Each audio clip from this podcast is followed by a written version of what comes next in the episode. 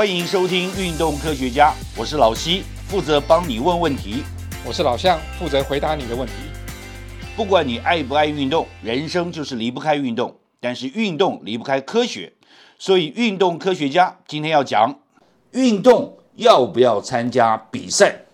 老向，你觉得运动要不参加比赛？你会参加比赛吗？会，可是不会很长，因为为了要参加比赛可能会比较麻烦，因为你要做很多准备。可是比赛还是有它的目标的设定，就会让你的运动动机更强。哇，听老向这样讲，把这讲的非常的深奥一样。所以我们特别邀请到了运动心理学专家，师范大学的。张玉凯教授跟我们一起来讨论运动要不要参加比赛。老谢老乡，大家好，非常开心来讨论这个题目哈。所以刚刚的题目是运动要不要参加比赛？对，好，我要讲运动未必一定要参加比赛，但是确实啊，如果你参加比赛的话，可能会增加你对健身运动的动机啊。为什么呢？因为动机来自于自我的小挑战。当你越过了一个挑战，你会更想做这件事情。那为什么我刚刚讲说未必一定要参加比赛呢？当这个比赛的强度过大，你从里面没有得到挑战，反而是压力的感觉的时候，这时候比赛就未必需要。所以适当的调整比赛的强度，对个人而言是一件蛮重要的事情。其实我们现在所有的运动啊，在台湾都有办各种大大小小的比赛。甚至职业级的赛事还是有欢迎民众参加，譬如说马拉松，我们的国际性马拉松，你前面都是跑的最厉害的选手，跑两两两小时多一点。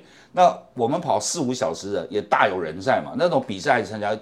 但参加这种比赛的时候，一个是为为自己能够有所突破，另外一个是也可以有点争取名次，然后得到一些掌声的感觉嘛。那老乡，你参加过比赛吗？哎，有。就是这种类似这种小比赛了，当然没法参加大比赛。那不过我呃参加这些比赛之后，的确都会得到一些成就感。嗯，不过我发现参加比赛的过程中会有几个问题，可能需要心理学的老师来帮忙。第一个就是很容易紧张，不比赛的时候我都不会紧张，哎，一比赛就紧张。我每次要去跑马拉松，在起跑点就特别想尿尿，是也不知道为什么。哦，还有人喜欢想想大便更麻烦了。对。哦，其实我要讲，不管是想上厕所啊，大号或小号，这些都是一种紧张的生理反应，是非常正常的。哎，为什么要先讲这件事情？因为当我们把大号或小号在比赛之前视为是一个不好的习惯的时候，当你做这个行为，而且你会发生这种行为，你第一个内心就负面了。所以我们要把它拉回来。其实运动前会紧张。可能会盗汗，可能会口干舌燥，可能会想上洗手间，这都是一个正常的压力反应。我们第一个看到它原来是正向的，再来想怎么解决它，所以把它当成正面。是的，因为有这个现象，我可能表现会更好嘛。啊，呃，因为有这个现象，接下来就要想，那我怎么减低这些现象了？例如像啊，我们有很多不同的策略，例如像可以在运动之前做一个放松、放松的训练。啊，当然，这放松训练可以在你上完厕所之后再来做这个事情。那放松策略的方式有很多种啊，例如像我们在国家奥运队的时候，都跟大家分享一种一五六呼吸法。什么叫一五六？是的，什么叫一五六呼吸法？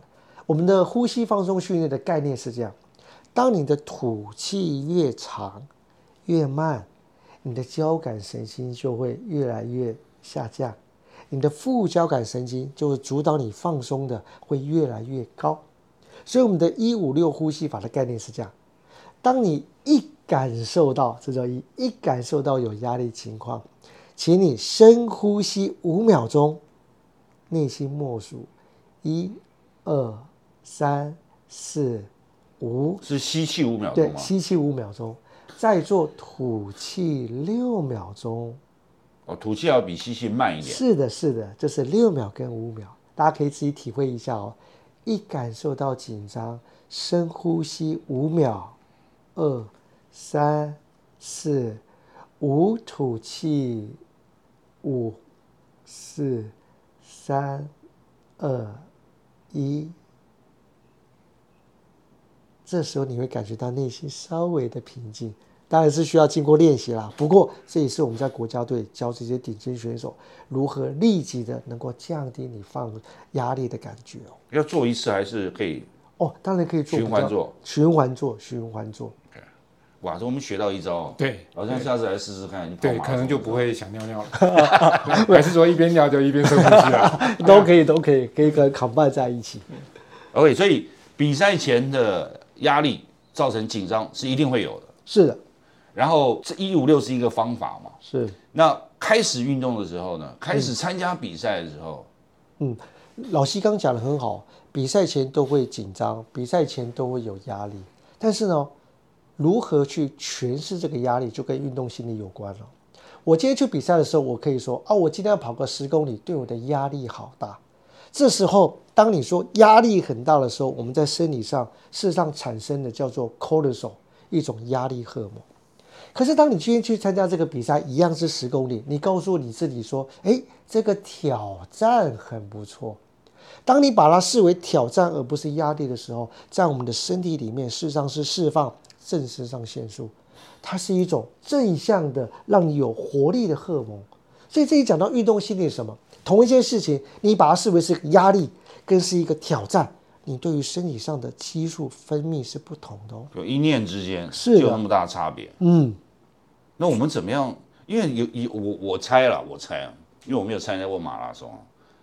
你在跑之前，你你可能一定会有压力，但你又觉得说，我如果完成了以后，有个有个幻想，觉得哇，我完完成人生第一次或者第几次的马拉松，嗯，那你有那种成就感，又很觉得很过瘾。但你会不会在两个中间要不断的摆动？哦，会的，会的，一定会的。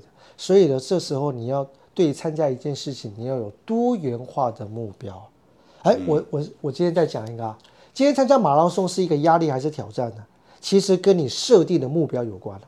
你今天去跑十公里，假设你的目标是我要得第一名，哇，你压力非常大。可是假设你的设的目标是在你的能力的时候，啊，我从来没有跑过马拉松，我只要啊跑过十公里，我就把这十公里跑完，就是我最大的目标。这时候你跑的时候，你压力会变小。换句话讲，世界并没有改变，但是你内心对它不同的目标，会影响到你对这件事情是压力还是挑战。所以，自我要设定你参加这次比赛它的目标，不同等级的目标。我我比较好奇啊，如果要参加马拉松，你平常练习的时候，你应该就开始给慢慢开始帮自己设定目标嘛。但有没有人练习的时候已经已经用马拉松来完成练习？通常练习，譬如说你要跑马拉松，你的练习量加起来当然会超过马拉松了。不过不不见得每次都要跑一个马拉松马拉松，对不对？这距离，嗯，所以这样也也也符合，就是说，其实我在练习的时候，我设定目标有一步一步完成。当我直接面对正式的马拉松比赛的时候，因为我曾经完成过好多次的训练嘛，所以我也会比较有信心。当然，当然，因为信心来自于过去的累积。嗯，当你过去累积都是成功的感受的时候，你对于你这件事情的自信心就越大。可是反过来讲，当过去所得到的讯息都是失败的时候，你对于这件事情的失败感感受就越大。所以这时候又回到了循序渐进的重要性了。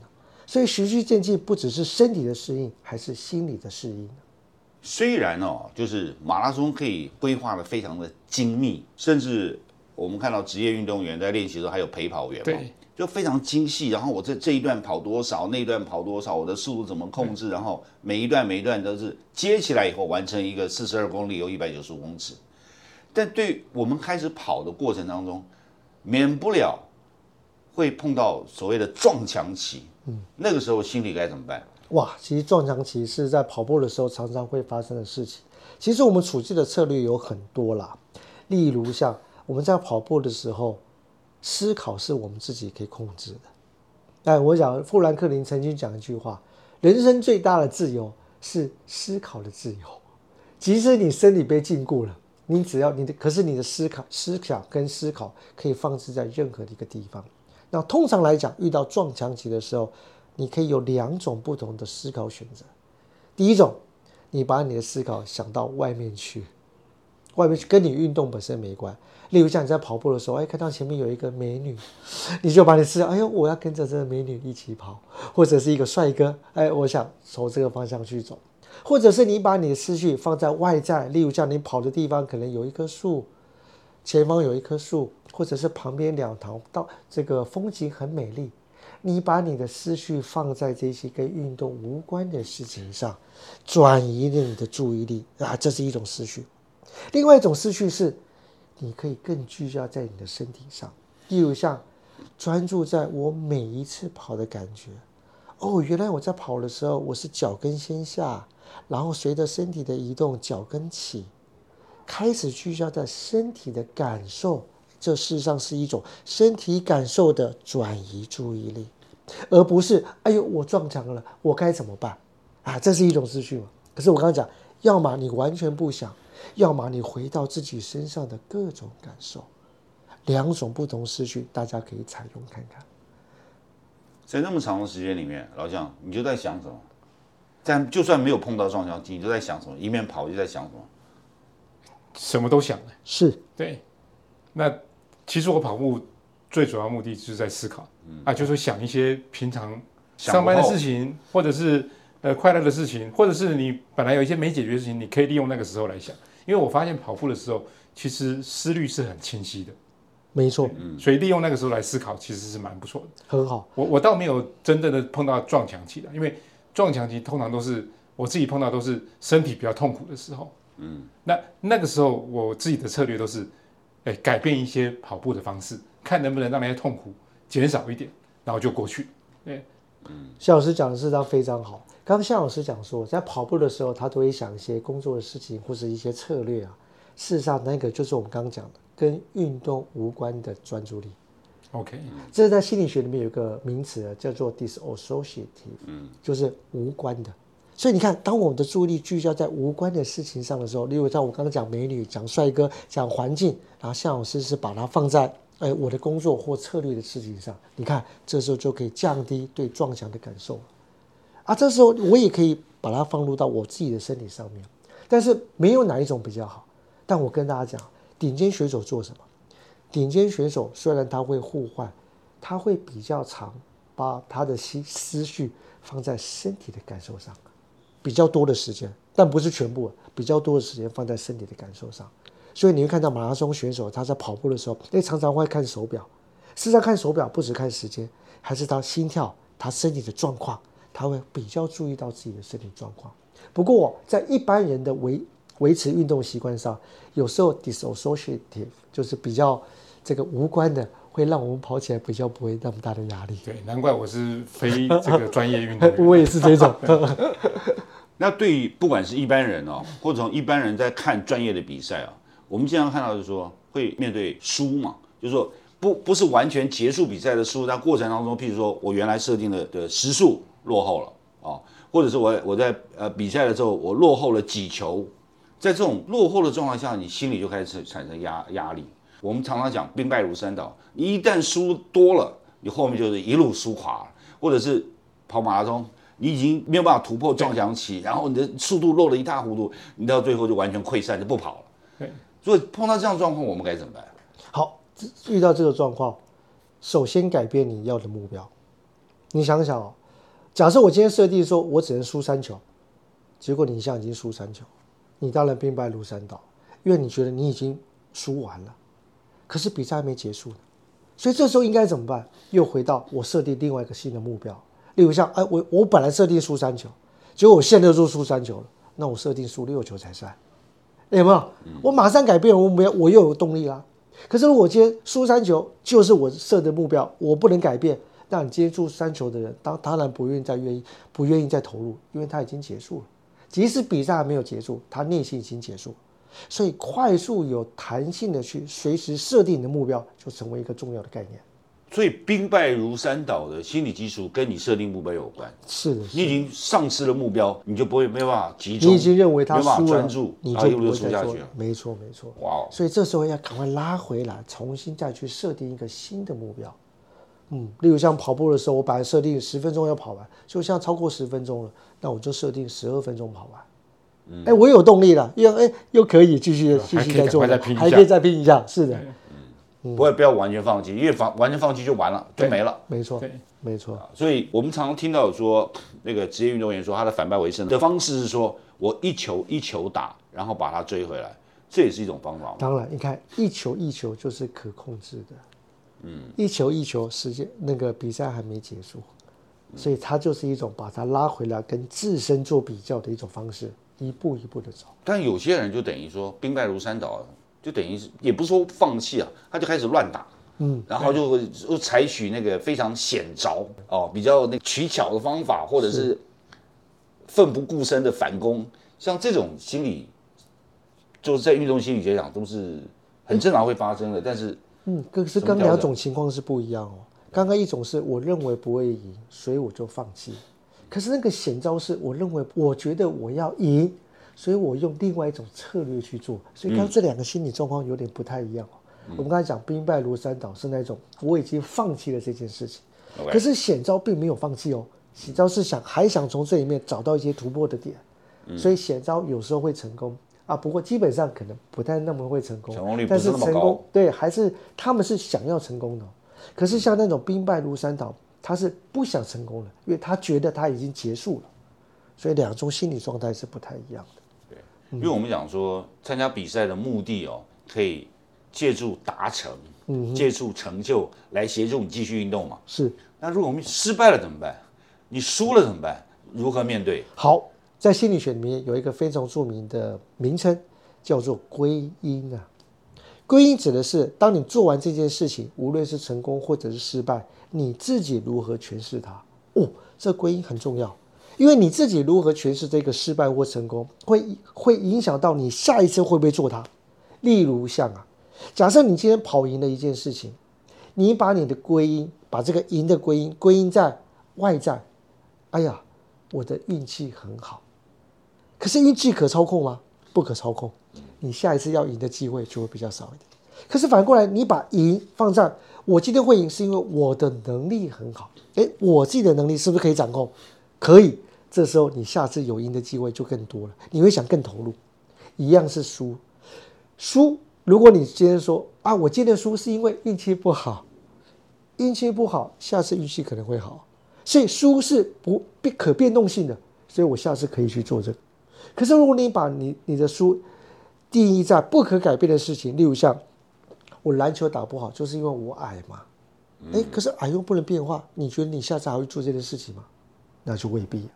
所以你的输，如果你把它定义在不可控制的，你下次输的机会会更大。就真的输到底了。是，假设那是不可改变所以难怪每次输的人都说我运气不好，啊，因对，为他们的运动心理学都学的还不错。啊 说运气不好的，下次他还可以尝试嘛，因为他还有机会嘛。说我能力就是不行，我根本不是这块料，下次你不会去做这件事情。这在心理学来讲叫做归因啊。我想参加比赛还有一个很重要的因素，就算你输哦，你还要继续参加比赛嘛？那你怎么样在输的前提下，还建建立继续参加比赛的动力呢？又回到了目标。输什么叫输？一般人看到你比赛没有赢叫输，可是我心里面未必是这样下的。我参加我就赢，我不管他有没有得名。这时候我参加完比赛，即使我输了，我内心还是有成就感，因为我的目标不在于这场比赛有没有赢，而在于有没有完成它。所以输赢是我们自己定的，我们的 flexible 就很大。可是如果输赢是别人定的，通常都是结果目标，就是有没有得名次。那那一种目标，如果内心只有那种目标，你可能输的机会会非常的大。毕竟啊，冠军只有一个嘛。对，嗯，但是如果我把我的目标设为是我达到什么，例如像我这次的马拉松，别人都是两小时，那别人都是设三小时，我的目标是设四小时。如果依据我的能力，那我达成它，我即使跑了最后一名，但我还是完成我最高的最高的挑战，也得到我的成就感了。就是少输为赢嘛。跑输就也不赢，对，有道理。所以一步一步，一步一步，少输为赢。所以我们运动在选择适当的参加比赛是有帮助的。嗯是的，运动，有比赛真的能够帮助你继续运动，加强你的动机和享受快乐。是有帮助的，但我还是要讲，正确的设置比赛的目标跟想法是心理的关键所以我们常常讲志在参加嘛。哎，志在参加，是是是，其实我我是很希望啊，就是各式各样的运动，不管是政府或民间，应该多办比赛，让大家多进入这种比赛模式，然后去享受运动得到的成就快感。那我们也希望这个所有参加运动的人也多多参加比赛，然后尝试运用张老师刚刚讲的运动心理学啊，然后建立一个正式参加比赛的一个观念，然后一个状态，然后一个模式，然后多多参加比赛，让你更能够享受运动的快乐。老将参加比赛了吗？对啊，所以目标设定很重要。OK，那希望今天的运动科学有帮到你。如果仍有不明之处或者错过的要点，请再看一次，或者上运动科学网查询或者提出你的疑问还有意见。我跟老将还有谢谢张老师的参与，祝你运动快乐，科学聪明，天下太平。